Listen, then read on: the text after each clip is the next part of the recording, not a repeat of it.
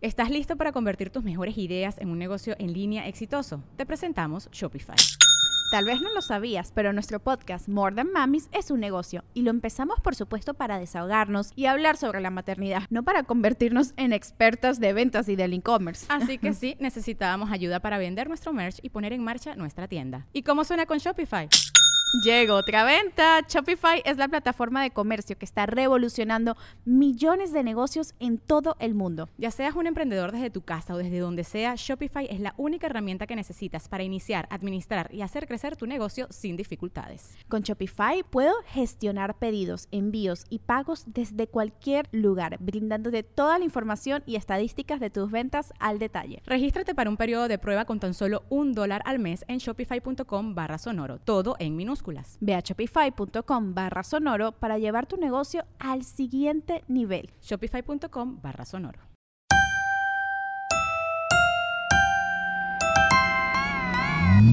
Con madres, bienvenidos al 2021.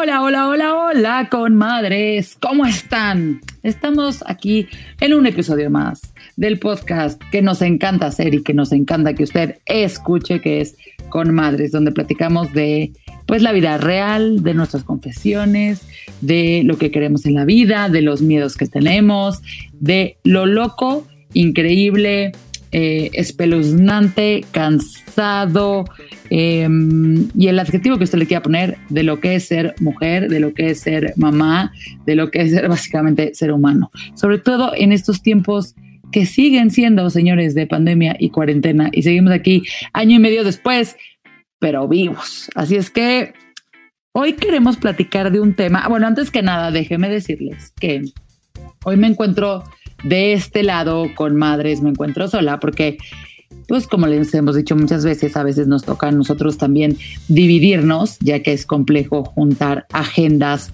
de todas las cosas que tenemos que hacer. Y en este ocasión, en este espacio. Hoy Fátima no va a estar con nosotros, pero seguramente nos estará escuchando y después tendrá también poder sumarse a los lives que estamos haciendo en Instagram para que se metan y chequen cuando los tenemos, también con nuestros invitados para darle seguimiento a los episodios que hacemos del podcast y seguramente ahí Fátima podrá unirse también. Así es que Fátima, si nos estás escuchando, cuando escuches esto, te mandamos un beso desde acá. Y el tema de hoy, déjeme decirles, que es un tema que es, bueno, para mí es de, las cosas más preocupantes que, que he leído últimamente y ubique usted en la época en la que estamos. Leo cosas preocupantes diario, pero este tema no sé si es por ser un tema personal, por ser un tema que me pegó este, al corazón, porque literalmente eh, estaban hablando un poquito de, de mi vida y de lo que hago, y es el tema de las madres Godín o de las madres que trabajan en una oficina. Entonces, no me quiero meter más, yo solo les voy a contar un poquito mi historia y lo que yo pienso del tema. Y ahorita vamos a hablar con nuestro especialista que nos viene a platicar un poquito de por qué esto sí es un problema eh, nacional, es un problema que todos nos deberíamos de estar eh, angustiando. Yo soy una mamá Godín también y llevo 15 años trabajando en una oficina donde trabajo, pues básicamente de día este episodio lo estamos grabando por las noches, por si usted no sabe, a veces lo grabamos en la mañana, pero depende mucho de las agendas. Tengo dos hijos, tengo un trabajo de tiempo completo, le digo yo. Es horario flexible, sin duda, y la pandemia lo hizo todavía más flexible, pero básicamente mi vida pre-pandemia era levantarme, que mis hijos se fueran a la escuela, en la mañana irme a la oficina, Normalmente no comer o comer en la oficina o comer en el coche para poder salir de ahí alrededor de las 3, 4 de la tarde, donde mis hijos, les estoy hablando de un día de, no sé, tres días a la semana, sí, obviamente había excepciones, este, donde sí podía perfecto llegar a mi casa y tal, irme a las 3, 4 para poder llegar a mis hijos, poder estar con ellos en la tarde, ya fuera en mi casa o llevar a Martín, por ejemplo, al partido de fútbol, para regresar a mi casa, bañarlos rápido y volver a la oficina alrededor de las 7 de la noche para salir de la oficina a las 10 de la noche y pudiera yo echarme esas horas y que pudiera todavía haber gente. Em, después de llegó obviamente la pandemia y mi vida todas mis cajitas y todos mis horarios que yo tenía perfectamente bien hechos, donde yo sabía que si salía a las 6:45, pues entonces ya no llegaba, pero si salía a las 6:12, sí iba a llegar perfecto. Todas mis cajitas se me juntaron en un solo lugar, o sea, mi casa. Y entonces la Lorenza esposa, la Lorenza mamá, la Lorenza que es consultora en comunicación, la Lorenza que tiene su podcast, la Lorenza que tiene su plataforma Mamá No Sabe, la Lorenza amiga, la Lorenza hija, todas esas Lorenzas se me juntaron en una caja. Y eso me volvió loca. Y creo, espero no ser la única. Entonces, no solo eso, sino déjenme decirles que lo que nos puso luz toda esta pandemia que pasó es que todas esas Lorenzas que había allá afuera, y Lorenzas estoy hablando desde un lugar de súper, súper, súper, súper, súper privilegio. Porque yo no usaba transporte público, yo me iba en mi coche, una vez me iba en un Uber, me iba caminando, etcétera. Entonces, desde el lugar que yo les hablo de una mamá Godín es un lugar de un privilegio enorme y así lo asumo. Y así, eh, desde ahí quisiera yo hablarles, porque tampoco me voy a echar aquí a, tirar de pobrecita de mí cuando me queda claro que no es pobrecita de mí, ¿no? Entonces, solo les quiero contar un poquito de mi vida, pero que entiendo perfecto el privilegio en donde estoy y justamente por eso estamos haciendo programas así, porque no todo el mundo tiene este privilegio y porque el ser mamá y trabajar en una oficina cuesta un chingo de trabajo. No lo estoy comparando con el ser mamá y quedarte en casa. Se pagan precios completamente diferentes, son cosas completamente diferentes. Pero cuando estamos en el mundo laboral, en la oficina, en donde casi casi que a veces es mal visto hablar de los hijos, en donde tuviste un hijo y entonces es como, hijo, pues a ver si sigue viniendo o viene, porque ya sabes cómo son las mamás. Porque nosotras mismas como mujeres, cuando vemos a una mamá que está sufriendo, somos las primeras que decimos, oye, güey, yo también soy mamá y estoy aquí chingando, ¿eh? ¿por qué no te apuraste tú también? Somos bien rudas con nosotras mismas. Todas esas cosas pasan en un ambiente de oficina. Usted sabe o no sabe, no sé, pero sí es una realidad que está pasando. Entonces, no voy a dejar más, porque toda esta introducción es para poderle dar la palabra a la experta, experta en estos temas. de mamá Godín, bienvenida a este Con Madres tu podcast. Muchísimas gracias, Lore. Qué agasajo escucharte y qué privilegio poder compartir el micrófono hoy contigo. Y efectivamente, todo lo que estás hablando es la problemática que abordo desde Mamá Godín. Y mira, es la primera vez que converso con una mamá Godín igual, ¿no? Entonces casi Lloremos juntas. Exactamente. Entonces vamos a poder eh, pues perfilar, ¿no? Este gran problema público. Y, me encanta eh, que hayas descrito la ventana desde la que estás ejerciendo la voz, ¿no? Yo siempre lo he dicho, este feminismo que yo ejerzo es uno de muchos que existen, ¿no? Las mujeres que participamos en el mundo del trabajo, en estas posiciones Godín, ¿no? Este regionalismo que tenemos en México. Eh, bueno, somos personas que estamos buscando una posición en un comité ejecutivo ejecutivo, ¿no? Que estamos eh, luchando también contra esto del techo de cristal, el piso pegajoso, pero esta es una sola forma de ser mujer, ¿no? Hay múltiples feminismos, hay múltiples formas de ser mujeres y por supuesto múltiples formas de ejercer la maternidad también. Y bueno, me da muchísimo gusto coincidir contigo en este espacio y en este momento para poder, eh, pues, compartir la experiencia que, hemos tenido en el camino de ser mamá Godín. Y les voy a decir algo, si usted está escuchando eso, acuérdese de la premisa uno de este podcast. Cada quien aquí hace lo que se le da la gana. La mamá que quiere ser mamá de un estilo, la mamá que quiere ser estilo de otro estilo, todas están bien. Todas están permitidas. Aquí no vamos a juzgar a nadie, ni les vamos a decir cuál es el mejor camino. ¿No? Ni lo vamos a comparar con otro, porque este es el camino que es. Si usted decidió ser mamá Godín, como este lo platicaba de mamá de oficina, como le decimos a veces aquí, pues cada quien se hace por amor, por necesidad, por situación de vida, etc. El caso es que me, me encanta lo que dices porque no, esta forma de ejercer la maternidad, creo que lo primero que hacemos, y no sé cómo lo veas tú, es juzgarnos, o sea, pero desde uno mismo, de que voy a tener, es bien difícil darte cuenta que, tener hijos no era el fin. ¿no? Y entonces, inicio, sí. No, y, solo es como, a ver, otra vez, no estamos diciendo si, si cada quien piensa lo que sea de la maternidad. En mi caso no era una opción dejar de trabajar. Ni en el mío. No, entonces es como, pues se sigue, se sigue chingándole. Nada más que ya tengo hijos. Entonces, cuéntanos cómo llegas aquí, este, cómo empezaste tu proyecto em, y sobre eso vamos este, platicando. Claro que sí. Bueno, yo empecé con esto de la mamá Godín hace casi cinco años. Eh, tengo 15 años trabajando en el mundo eh, del sector privado. Eh, tengo a mi primer hijo en el 2012 y al segundo en el 2016. por mi cabeza nunca pasó este tema de, bueno, voy a ser mamá y me voy a, dejar, ¿no? de desenvolver en el mundo profesional, como que no era una opción para mí. Tengo firmemente esta idea de llegar a una posición de liderazgo. Hoy ocupo una posición de liderazgo global en la marca para la que trabajo y creo que voy por buen camino.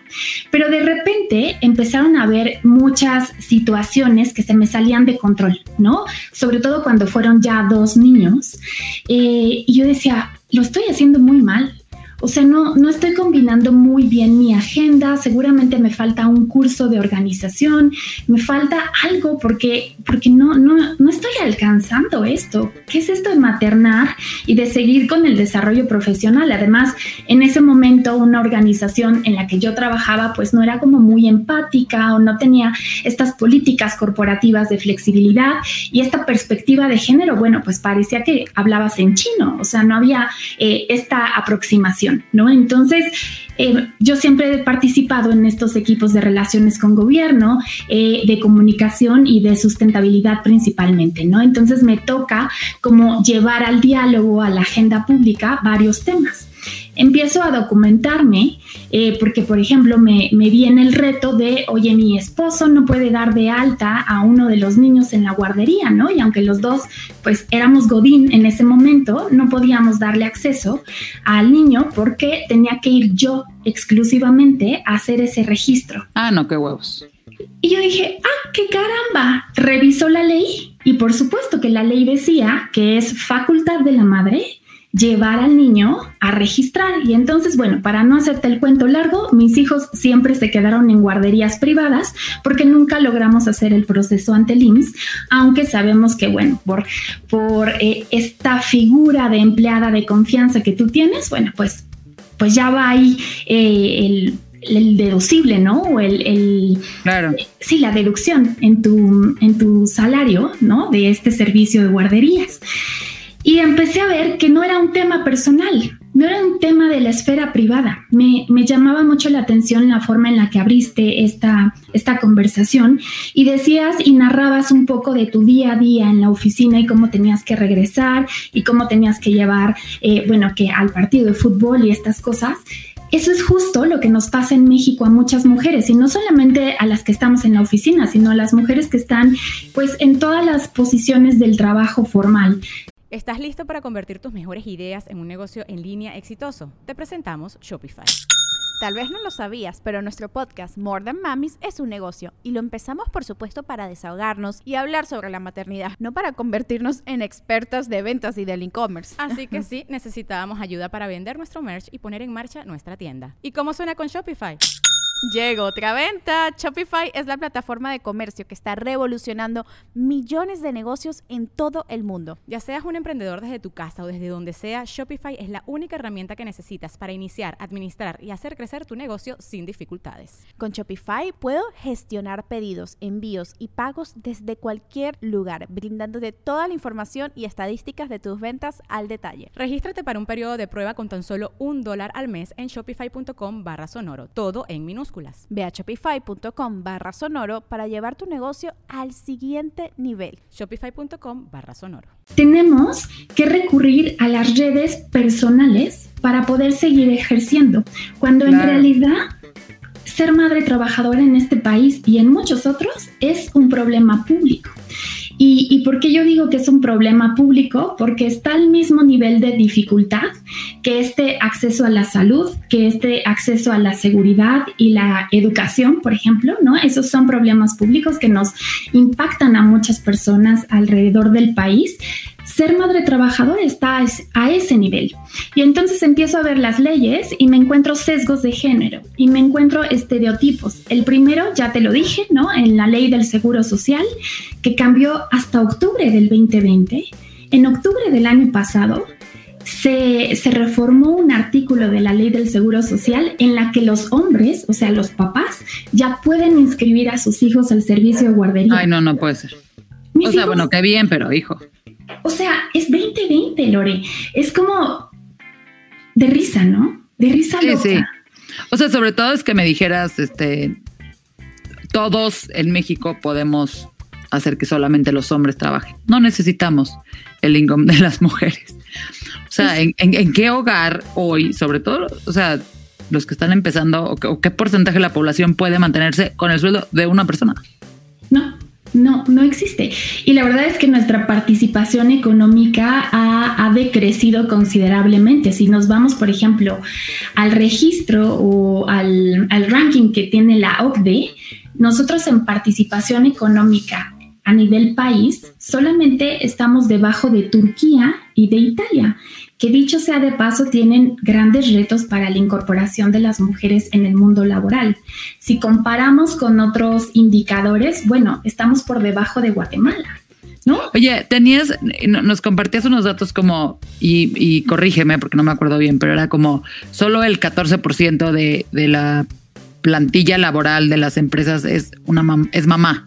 Es correcto, es correcto y te voy a decir de dónde salió ese dato. Eh, yo eh, soy especialista en política pública, ¿no? Entonces cuando empiezo a, a, tratar de incidir en la política pública, porque así como la ley del Seguro Social, me encontré la ley federal del trabajo, que en el artículo 170 dice, las mujeres tienen permiso por maternidad de 84 días. ¿Cuántos días de permiso de paternidad tienen los hombres? Cinco, días cinco días. Eso nació a partir del 2012. O sea, también... Eran tres.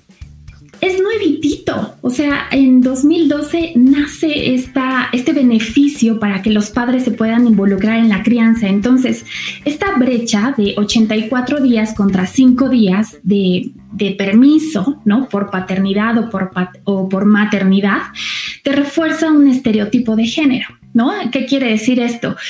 Tu mamá tu mujer eres la encargada de las tareas de cuidados. Si trabajas, fregón. Pero ahí te voy a decir algo, como sumándole a eso solo para explicar. Sí. O sea, piensen justo lo que está diciendo ahorita Aide, porque es clave. Yo les puedo decir que yo vivo en un hogar que pretende ser lo más igualitario posible en ponerla a la casa, en tiempo con los niños, en horas, o sea, y se los he platicado. Mi esposo y yo, cuando nació, nacieron mis bebés, nos dividíamos las horas de la noche. O sea, a ti te toca de tal a tal hora, a mí me toca de tal a tal hora, y así lo vemos. Pero justamente porque yo tuve esto, ¿no? O sea, a mí me dieron más tiempo de, de maternidad, porque hay cosas que te dan, automáticamente nos llevó a decir, bueno, pues tú te encargas de de, de Martín en la noche porque yo me tengo que parar a trabajar. Y tú sí puedes, o sea, obviamente en el momento que, este, que yo volví a trabajar después de mis tres meses de, de, baja de maternidad, las cosas volvieron a ser mucho más igualitarias. Pero como le decía, claro, párate a las 4 de la mañana a, a, ver al niño y, y, darle la leche que me saqué si tú te tienes que parar a las 6, ¿no? A trabajar y yo me voy a poder echar una siesta a las 8 de la mañana. Exacto. Entonces, automáticamente mi empresa, mi gobierno, mi país decidió cómo yo soy la que tiene que encargarse del niño los primeros tres meses. Exacto. Esa, esa gran brecha, tú 84 días, 5 días él, bueno, automáticamente te pone en el rol de cuidadora. ¿no? En el rol de todas las tareas de cuidados para tus hijos, son tu responsabilidad y tu obligación. Entonces, bueno, yo empiezo a buscar números, porque para incidir en política pública necesitas números, necesitas datos duros y no encuentro nada. eh, no encuentro eh, ningún indicador de cómo participamos las madres al interior de las empresas, este tipo de, de, mamás de las que estamos hablando, de las mamás Godín, ¿no? En las que tú y yo caemos ahí por definición. Y encuentro por ahí un ejercicio en la, en la década pasada del Instituto Nacional de las Mujeres que se llama el MEG, el modelo de equidad de género y ellos hacían un primer ejercicio donde, bueno, pues trataban como de hacer organizaciones privadas, o sea, empresas privadas totalmente, eh, pues más igualitarias, ¿no? Empezaban a hablar un poquito de corresponsabilidad de los cuidados, pero no había una correlación de abandono del trabajo por este hecho de convertirte en madre. Y sí lo existe. Esta expresión de la maternidad pasa factura no es en vano, ¿no? Porque... No, bueno Así como está el sesgo en la ley, cuando tú llegas a las empresas tienen el mismo sesgo, porque lo que hacen las empresas es imitar la ley del país donde están establecidas. Aunque sean marcas internacionales, si están ubicadas aquí en México, bueno, eh, he conocido empresas ahora con lo del ranking que tengo, eh, que llegan y me dicen, oye Aide, pero es que yo les ofrezco un año extra de incapacidad a mis mujeres cuando se convierten en madres. ¿Por qué no quedé en la lista? Y yo, porque recuérdame cuánto le, le ofreces a los hombres. Cinco días. Y yo, por eso no quedaste porque estás reforzando el mismo sesgo de género que refuerza nuestra ley. La solución... Justo, sí. Perdón, dime. Un día me tocó, o sea, para complementar este, esta, idea, pero justo me acordé de una discusión que tuvimos un día en mi oficina, porque nos dio una plática Marta Lamas justamente de este tema, ¿no? Yo estoy en una oficina que es, este, las dueñas son cuatro mujeres, cuatro mamás, y a partir de ahí hay un 60% mujeres y te diría hay muchas, muchas mamás. Entonces, de, mi oficina, este, ¿cómo se llama? No, no me quejo.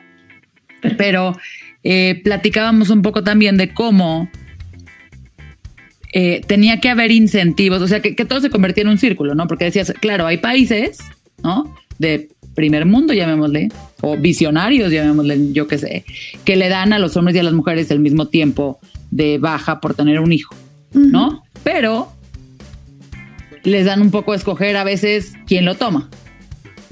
Que obviamente los hombres eran los primeros interesados en no tomarlo. Y eran los primeros interesados en no tomarlo porque sabían perfecto que una baja así te atrasa tu carrera laboral. Entonces lo que tenía que hacer el gobierno era dar incentivos fiscales. Claro. O no dar opción. Claro. Entonces era, que es justamente un poco lo que dices, es, no vamos a reforzar estos estereotipos, no, no se trata de regalarle más días, ¿no? Sino es cómo hacemos para hacer la cancha un poquito más pareja.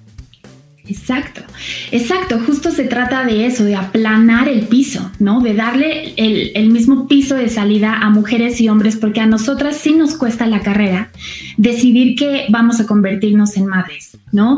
Eh, solamente 5 de cada 10 mujeres regresan a la oficina después de convertirse en madres porque no... Está... Sí, solo 5 de cada 10. ¿No? Y, a ver, espérame, espérame, espérame. ¿Y sabes algo de qué hacen esas cinco que no regresan. O sea, en, tema de lana, deja tú la.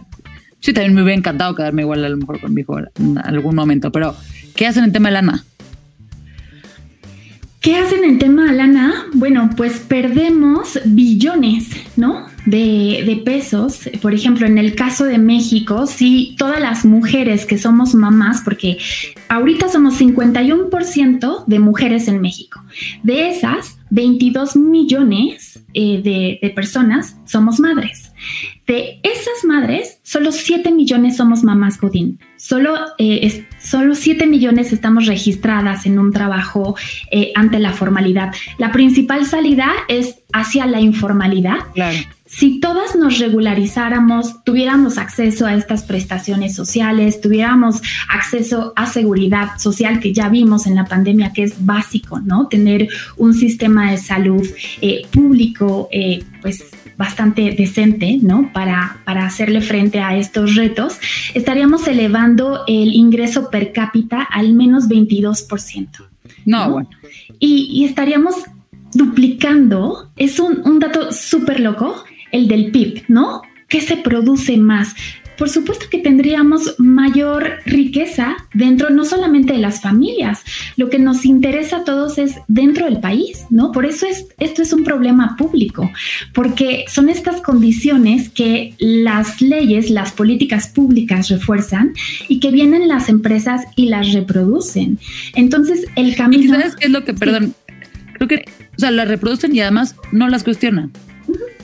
¿No? O sea, es como, ok, yo sé que es esto, pero igual de las 10 cosas que me está diciendo la ley que aquí se hacen, pues igual yo podría hacer tres cosas diferentes porque puedo hacerlas, pero obviamente pues a nadie le conviene. Sí, porque hay un costo fiscal de por medio, ¿no? Por ejemplo, yo he tenido la oportunidad ya de poner este tema en la agenda con eh, personas en el Senado. Por ejemplo, eh, la senadora Mercado, eh, Patricia Mercado de Movimiento Ciudadano, ella trae muy el tema de las licencias parentales. A partir de 2012, que se aprobó este, esta licencia por paternidad, ¿no? Este permiso por paternidad, más bien, que así lo llamamos en México, han habido 20 iniciativas de reformarlo, porque la Organización Internacional del Trabajo te recomienda que sean al menos 18 semanas al menos 18 semanas, ¿no? Y que sean parejas para hombres y para mujeres, porque si no, otra vez te ponen en desventaja. Pero no pasa porque hay una carga fiscal que alguien debe absorber. Cuando tú y yo nos embarazamos, eh, el Estado fue quien cubrió eh, nuestra baja por maternidad, ¿no? Nos pagaron íntegro eh, nuestro sueldo, no hay un descuento ahí de ISR. Y eso pues le genera un, costo y hay un renglón, ¿no? En el presupuesto de egresos de la federación que cubre ese monto. Lo mismo debería de pasar para el caso de los hombres, ¿no? Si los hombres se convierten en papás, bueno, para que puedan tomar, pon tú que no lleguemos a las 18 semanas que, recomienda la OIT, pero que lleguemos al menos a las, a las 12, sí, cuatro si tú quieres, sí. O sea, el primer mes. Exacto, exacto. Alguien tiene que, que cubrir ese monto. Y ahí hay una discusión, ¿no? Una discusión no tan clara entre de dónde sacamos los recursos públicos primero y, qué incentivos habría para las empresas para que eh, se, pudiera dar este beneficio. Y por supuesto, una política pública y tampoco una política corporativa te van a dar las soluciones. Tiene que haber, haber una red de, pues, de apoyo y una red de comunicación y capacitación y educación para la gente, porque por supuesto que los papás le van a dar la vuelta. ¿No? Eh, sabemos por este tema del machismo que tenemos muy inserto, eh, pues hay que, hay que trabajarlo, ¿no? Y, por eso también desde Mamá Godín recomiendo, bueno, pues hay que educar a la organización, hay que poner cuotas de género, ¿no? Estas acciones afirmativas de en tu comité ejecutivo al menos 50 y 50, ¿no? 50% hombres, 50% mujeres.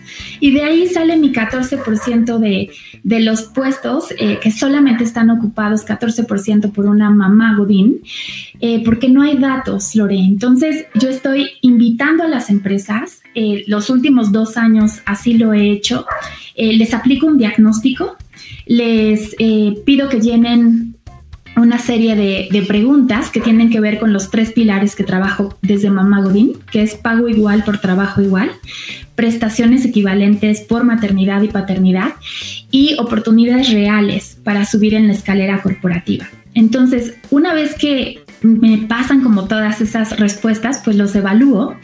Y el ejercicio del 2021 llegaron 63 empresas y solamente obtuvieron el distintivo 21 empresas.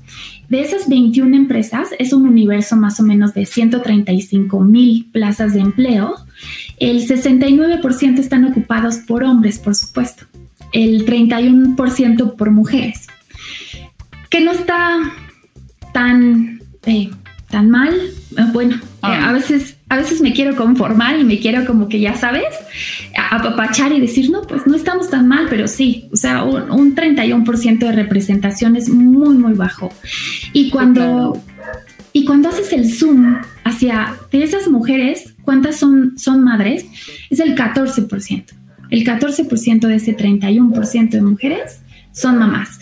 ¿Y dónde se encuentran esas mamás? Debajo de las gerencias medias. Están ahí están, o sea, no están en la toma de decisiones aunque algo que me llamó mucho la atención este año es que cuando haces el análisis de las posiciones ejecutivas, que son 900 más o menos, el 36% están ocupadas por mujeres. Ahí parece que ya están poniendo cuotas de género, ¿no? Ya hay 5 puntos porcentuales arriba.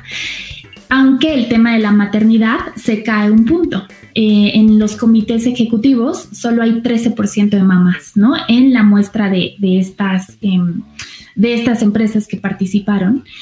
Y bueno, con mujeres también he tenido el diálogo eh, esta organización. Y sabes que, perdón, que estaba pensando ahorita, Dime. O sea, que es hasta para analizar cuántas de esas mamás, tanto en comités ejecutivos como para abajo, tienen más de un hijo. O sea, justo por el tema de decir, te das cuenta lo feo, horrible y complicado que puede ser tener un hijo y a lo mejor dices, no, puta, ya para qué me echo otro. ¿No?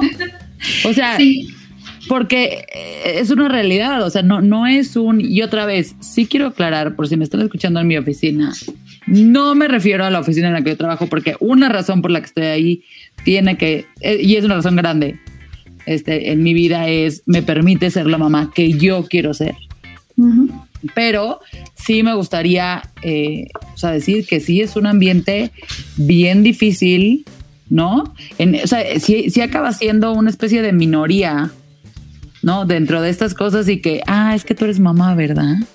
Sí. Ah, sí, es que es, mamá.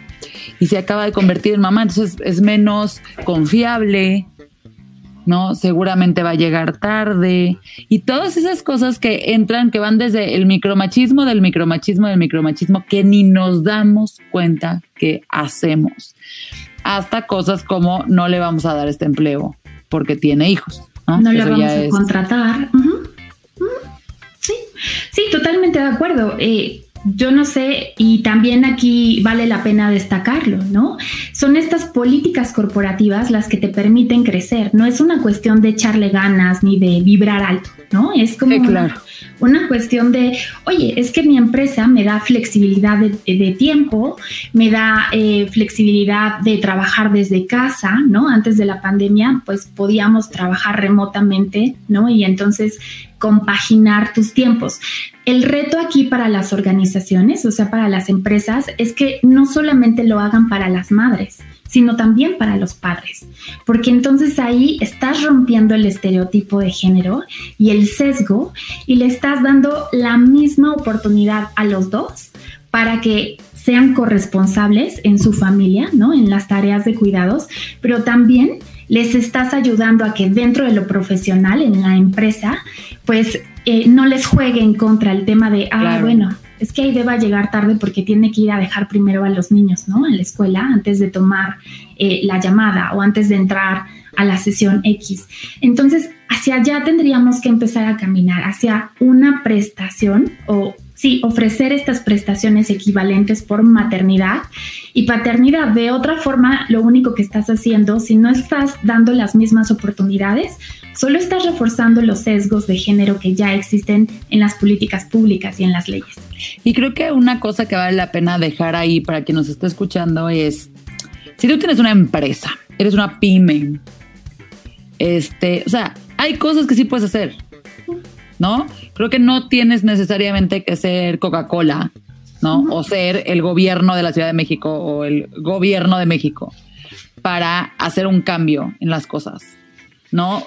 Me, pasa ahorita que la, nana que, que es más que nana, es enfermera que estuvo con mis hijos y se quedó para siempre porque la amamos y es Erika y sin Erika yo no podría vivir y ser la mamá que hoy está embarazada. Ah, y justo, le, o sea, es un poco como, todavía tengo que hablar con ella porque todavía le falta, pero es como decir, a ver, pues hay tantos tres meses que yo te pago, ¿no? O sea, como vete, este, disfruta y después si quieres hablamos y vemos, pero que no sea un tema, ¿no? O sea, va desde la esfera de mi casa, que además yo dependo de Erika casi casi para yo poder, ¿no? Trabajar también hasta lo que hacemos nosotros es decir, vamos a poner, pónganse este escenario en su cabeza. Vamos a ver qué de hace toda su chamba que está haciendo y lo logra y resulta que a los, este, le dan un permiso de, paternidad, vamos a ponerle, de 16 semanas. ¿no? Con esos hombres que se queden en la casa esas 16 semanas, ¿qué pasaría? O sea, yo, yo sí les dejaría a ustedes en su casa, o sea, déjenlo así como un ejercicio. Pero esas 16 semanas, ¿para qué son? Para que él descanse, para que sea un trabajo de los dos tener un hijo. O para que él aproveche y haga otro negocio o siga trabajando desde su casa, pero que sea en su casa, etcétera. ¿Qué tanto? O sea, este trabajo se va a tener que hacer de los dos lados. Aidey está trabajando para que las leyes, las empresas, etcétera, hagan una diferencia. Y ahí va, y ha hecho cosas chingoncísimas. Pero nosotros tenemos que trabajar en nuestra casa para que cuando esas cosas pasen, no sea un shock cultural y entonces tengamos a una persona dormida viendo la tele en sus 16 semanas de vacaciones porque tuvo un hijo. Exacto. O sea, nosotros tenemos que hacer nuestra chamba en nuestra casa, en la educación, el decirlo y el exigirlo también un poco. Me queda claro que yo no le puedo exigir a mi esposo de ¿por qué no le gritaste a la de recursos humanos para que te diera más días de paternidad? No, pues todavía no estamos ahí. ¿No? Pero sí se puede que ese tiempo que está y esas cosas sí cambien. Y les voy a decir por qué, esta es mi opinión, independientemente de los discursos que hay por todos lados ahorita de de, igualdad, de feminismo, que ya hemos tocado aquí, etcétera, y usted sabe que esto es un podcast feminista. Sí queremos como que ser muy claros que si no les enseñamos eso a nuestros hijos, les estamos poniendo piedras en el camino.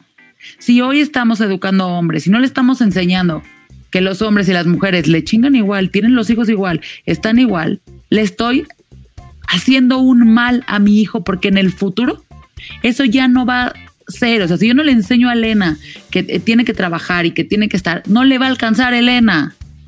O sea, económicamente somos la generación que no va a poder mantener a sus papás y que no va a poder vivir de sus hijos, porque las edades ya no cuadran, porque son las generaciones más estudiadas que menos vamos a ganar. Entonces, económicamente no da la ecuación. Entonces, sí es importante que desde chiquitos les empecemos a enseñar a nuestros hijos que el tema del trabajo, el tema de las cosas de la casa, el tema de la pareja, etcétera, este, haciendo un quote de una amiga, la pareja es pareja. Totalmente de acuerdo. Uh -huh. Entonces, a ver, Aire, ¿qué sigue? O sea, porque ya, ya planteamos la problemática horrible que tenemos. ¿Qué sí. sigue? ¿Qué haces tú? ¿Qué vamos a hacer todos? ¿Cómo te ayudamos? Etcétera. ¿Qué sigue? Seguir evaluando empresas porque como te dije, no hay datos en México de cómo está la participación de las madres al interior de las empresas. Y Mujeres ya me calificó esta tarea, ¿no? Eh, Eso. Presenté los datos y, y, lo pueden descargar el análisis de, eh, del ejercicio 2021 en www.mamagodin.mx y ahí pueden ver quiénes son las 21 empresas reconocidas. También es muy buena noticia que hay 20% de empresas de estas 21, 20% son de inversión mexicana, ¿no? Tengo un par de empresas que son pymes, ¿no? Que están dirigidas por una mamá Godín, por cierto, y que se pusieron a contestar el mismo cuestionario que respondió eh, la marca, ¿no? Que, que gana, que es PepsiCo, ¿no? Quien tiene las mejores prestaciones en este ejercicio. Eh, ¿Hacia dónde tienen que caminar las empresas? Igualdad de prestaciones es la clave. Eh, por ejemplo, ahí tengo eh, la experiencia con PepsiCo y con Danone. Ellos le quitaron el género y el sexo a la licencia por, por maternidad y paternidad. Le llaman licencia parental, ¿no? Eh, si tú compruebas, o más bien si tú dices, voy a ser mamá o voy a ser papá, lo que corresponda, y también están eh, siendo incluyentes de la población y de las familias trans, de las familias homoparentales y lesbomaternales. Si tú llegas a recursos humanos en esas compañías, según con las... Eh, con las evidencias que presentaron para el ejercicio, eh, oye, voy a tener un bebé, bueno, les dan en automático 16 semanas al 100% de su sueldo, ¿no? Para que se puedan, pues, eh, pues, dedicar a la tarea de cuidados cuando nace o adoptan al bebé. Y no importa, ¿no? Ahí no juega en contra el llamarse papá, mamá, hombre o mujer. es todos parejo. Hacia allá deberíamos de estar caminando las empresas, ¿no? A igualar las licencias, pero en los diferentes momentos de la vida de los hijos, pues igualar los permisos, ¿no? Porque es es aceptado que las mamás digamos, oye, voy a ir a la junta de la escuela. Claro, y el papá no. Y el papá no. El papá es como, ¿cómo? O sea, ¿y, y que para eso no está tu esposa? Este, pero eso es como tarea de tu esposa, ¿no? Entonces, esos permisos, esa participación en las tareas de cuidados en el resto de la vida de los, de los hijos, pues por supuesto que también debería ser extensiva a los padres o también a, estas eh, familias, ¿no? Homoparentales y lesbomaternales. O sea, tienes que conocer a tu población, quién trabaja para ti. Para el caso de la de, empujar, ¿no? La reforma en la Ley Federal del Trabajo es una chamba abismal. Por supuesto que ahí Mamá Godín no va en solitario. Tengo una alianza con el CIEP, ¿no? Que es eh, una de, las organizaciones civiles que hace el análisis, por ejemplo, el paquete fiscal eh, de México cada año. Está Gender Issues también conmigo y estamos platicando, ¿no? Con, con el Senado de cómo le hacemos para ver de dónde viene y de dónde puede eh, pagarse esta, esta carga fiscal desde las empresas. Y ahí deberíamos de estar caminando hacia las licencias parentales. Por ejemplo, en enero de este año, España aprobó 16 semanas parejo, ¿no? Para cualquiera de los dos progenitores. Mismo caso que Islandia. Eh, hay muy buenos. O sea, 16 para cada quien. 16 para cada quien y no se pueden transferir. Porque eh, tú ponías. ¿La tienes que tomar al tiempo o no? Sí, la tienes que tomar al tiempo. Entonces está esos son los controles, ¿no? Son los controles como para que pues no lo puedes ceder, es forzoso que lo, que lo tomes y entonces pues como que te obliga a la corresponsabilidad de las, de las familias. Pero España eh, tiene una ley que está como muy enfocada eh, en la participación y en la igualdad de género, ¿no? Tienen como varios pasos adelante que nosotros. Eh, por ejemplo, en Brasil, en Brasil hay un caso muy, muy peculiar porque Brasil tiene un grupo de empresas y ofrecen a los padres días específicos, pero solamente a los que trabajan dentro de esas empresas, ¿no? para el caso de Latinoamérica, por ejemplo, en Belice, en Honduras, en Haití, en Jamaica, hay cero días de incapacidad por paternidad, ¿no? Entonces, el reto es gigantesco hacia cualquier lado del mundo. Ay, no, eh, pero pues mínimo el niño para que conozca al hijo. Por supuesto. Y, bueno, eso nos pasaba en México, ¿eh? antes del 2012. O sea... No, me acuerdo de decir que yo tuve un hijo en el 2015 y me acuerdo cuando vi la nota o sea, que fue como, ah, y Rodrigo se va a poder quedar cinco días. Sí. Porque cambió, porque antes eran tres o dos, no me acuerdo. O sea, es increíble, cinco días no alcanzó, pero además, o sea, ni cuenta, creo. No, en cinco días, Lore, te vas a Acapulco o te vas, eh, sí, de, una semana de vacaciones. No, te voy a decir qué pasó. O sea, un poco fue, mi hijo estuvo en el hospital un mes cuando nació. La primera semana, pues estuvimos ahí los dos y a partir del lunes siguiente, porque dado cuenta que le dieron cuatro y como había estado mal, le regalaron dos. O sea, laborales pues. Y al lunes siguiente mi esposo estaba en la oficina. Yo tenía que agarraba mi taxi, me iba al hospital a ver a mi hijo y me regresaba sola. Y Rodrigo llegaba ya en la noche por mí al hospital, ¿no? Porque así, así le tocaba a él. Sí, y es, y es la realidad de muchas familias. Y es esa falta de perspectiva de género, porque asumieron en el centro de trabajo de tu esposo que estabas tú, que había una mamá que se hiciera cargo de, el niño que necesitaba en ese momento pues un cuidado bastante específico, ¿no? Y bastante pues eh, detallado, ¿no? Para, para la situación. No, y te tocaba ver, o sea, obviamente en las visitas que hacían en la mañana, pues si era pura mujer o inclusive las que trabajaban, o sea, porque hay, pues en la terapia intensiva hay muchos bebés que están ahí mucho tiempo y entonces ya se les acaba sus tres meses, porque a lo mejor estuvieron más.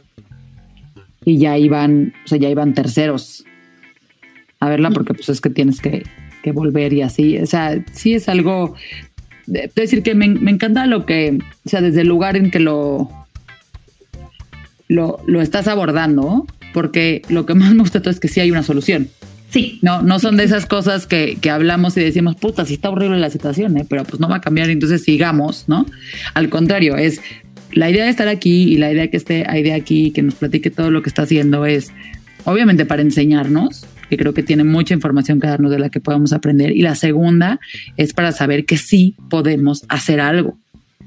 ¿No? Y sí podemos sumarnos a su causa y sí podemos, ¿no? También presionar. Acuérdense que la gente que está decidiendo nuestro futuro, aunque no parezca, señores, yo sé que no parece, pero la gente que está ahí en el gobierno es gente que le pagamos nosotros. Y nosotros sí tenemos la obligación, la responsabilidad y el, casi que sí que el poder para pedir las cosas. Yo sé que vivimos en un país donde eso parece no ser cierto, pero los que están ahí en las mañanas, en las noches, en las tardes, en lo que sea, son nuestros empleados.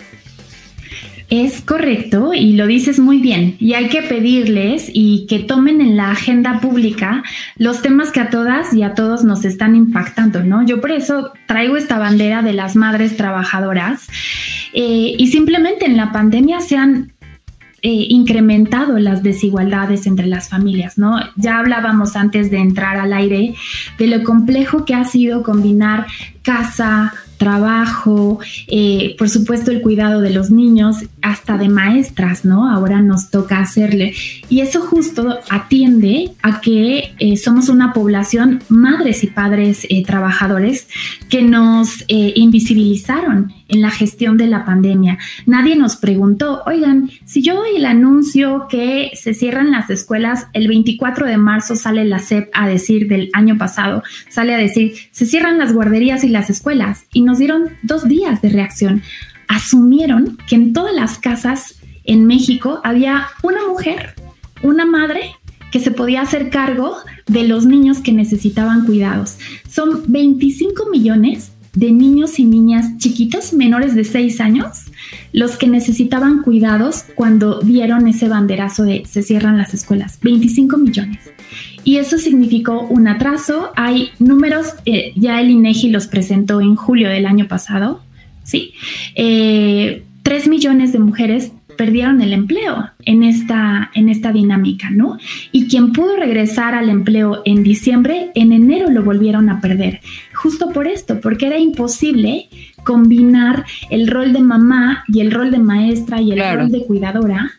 Y, estábamos invisibles. Sí, sobre todo el, mira, el tema de maestra, ese creo que acaba siendo un tema de quien pudo, pudo y quien no pudo, no pudo, y al final nos acabó medio valiendo. Digo, durísima el statement, pero nos acabó valiendo. Pero el tema es quién los cuida. Exacto. como dices, esos 25 millones de niños menores de 6 años, ¿no? Si tu trabajo te dijeron, no, si te tienes que presentar a trabajar, ¿qué haces con ellos? Y que fueron la mayoría de los trabajos. Y que tampoco estuvieron sensibles a, oigan, si se acuerdan que están cerradas las guarderías y las escuelas? Y, y no había esta perspectiva de género ni desde las empresas ni desde las leyes y además les voy a decir una cosa, para quien esté diciendo, porque como nos dijo un día el presidente que para eso estaban los abuelos, los abuelos también estaban encerrados, señores. ¿Quién nos iba a cuidar a los chamacos si los abuelos también estaban encerrados? Y eran población de riesgo, además, peor aún, ¿no? Se dificultaba muchísimo y la no, claro, a ver, o sea, te digo que yo dependía de, de un este, círculo virtuoso de mujeres que me colaboraban este, en casa. Y, y, o sea, empezando por mi mamá que es mi principal apoyo en ese tema. Y mi mamá se quedó en su casa y fue como, pues ahora ustedes rásquense. Sí, exacto. Oye, a ver, para terminar, dinos por favor dónde te buscamos, dónde vamos a firmar, a qué nos sumamos, a qué este, le ponemos el tweet, a quién le exigimos, qué hacemos. Claro que sí, pues bueno, eh, Inviten a sus empresas pequeñas, medianas o grandes a la próxima edición del ranking de Mamá Godín. Lo estoy lanzando en febrero de cada año y presento los resultados en el marco del Día de las Madres, ¿no? En mayo es donde estoy eh, hablando.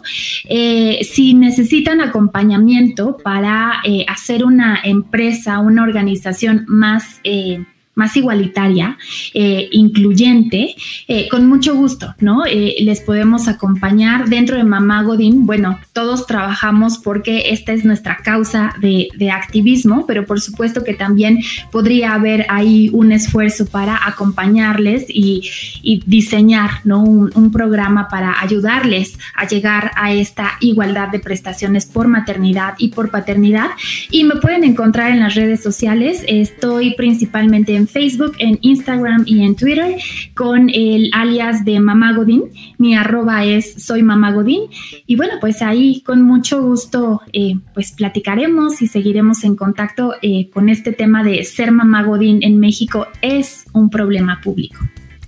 Me encanta y no puedo pensar en una mejor declaración para terminar el podcast del día de hoy. Me quedo con la tarea de pensar desde este lado cómo podemos ayudar y cómo podemos sumar a este gran esfuerzo que estás haciendo. México y las mujeres y las mamás te agradecen y a nombre de todas ellas me voy a poner esa bandera y te lo voy a decir. Gracias, eres una chingona y estás haciendo cosas increíbles. Muchísimas felicidades.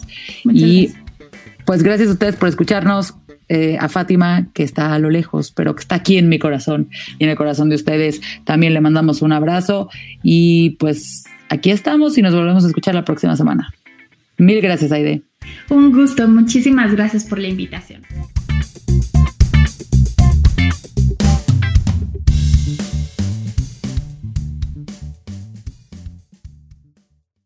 ¿Estás listo para convertir tus mejores ideas en un negocio en línea exitoso? Te presentamos Shopify.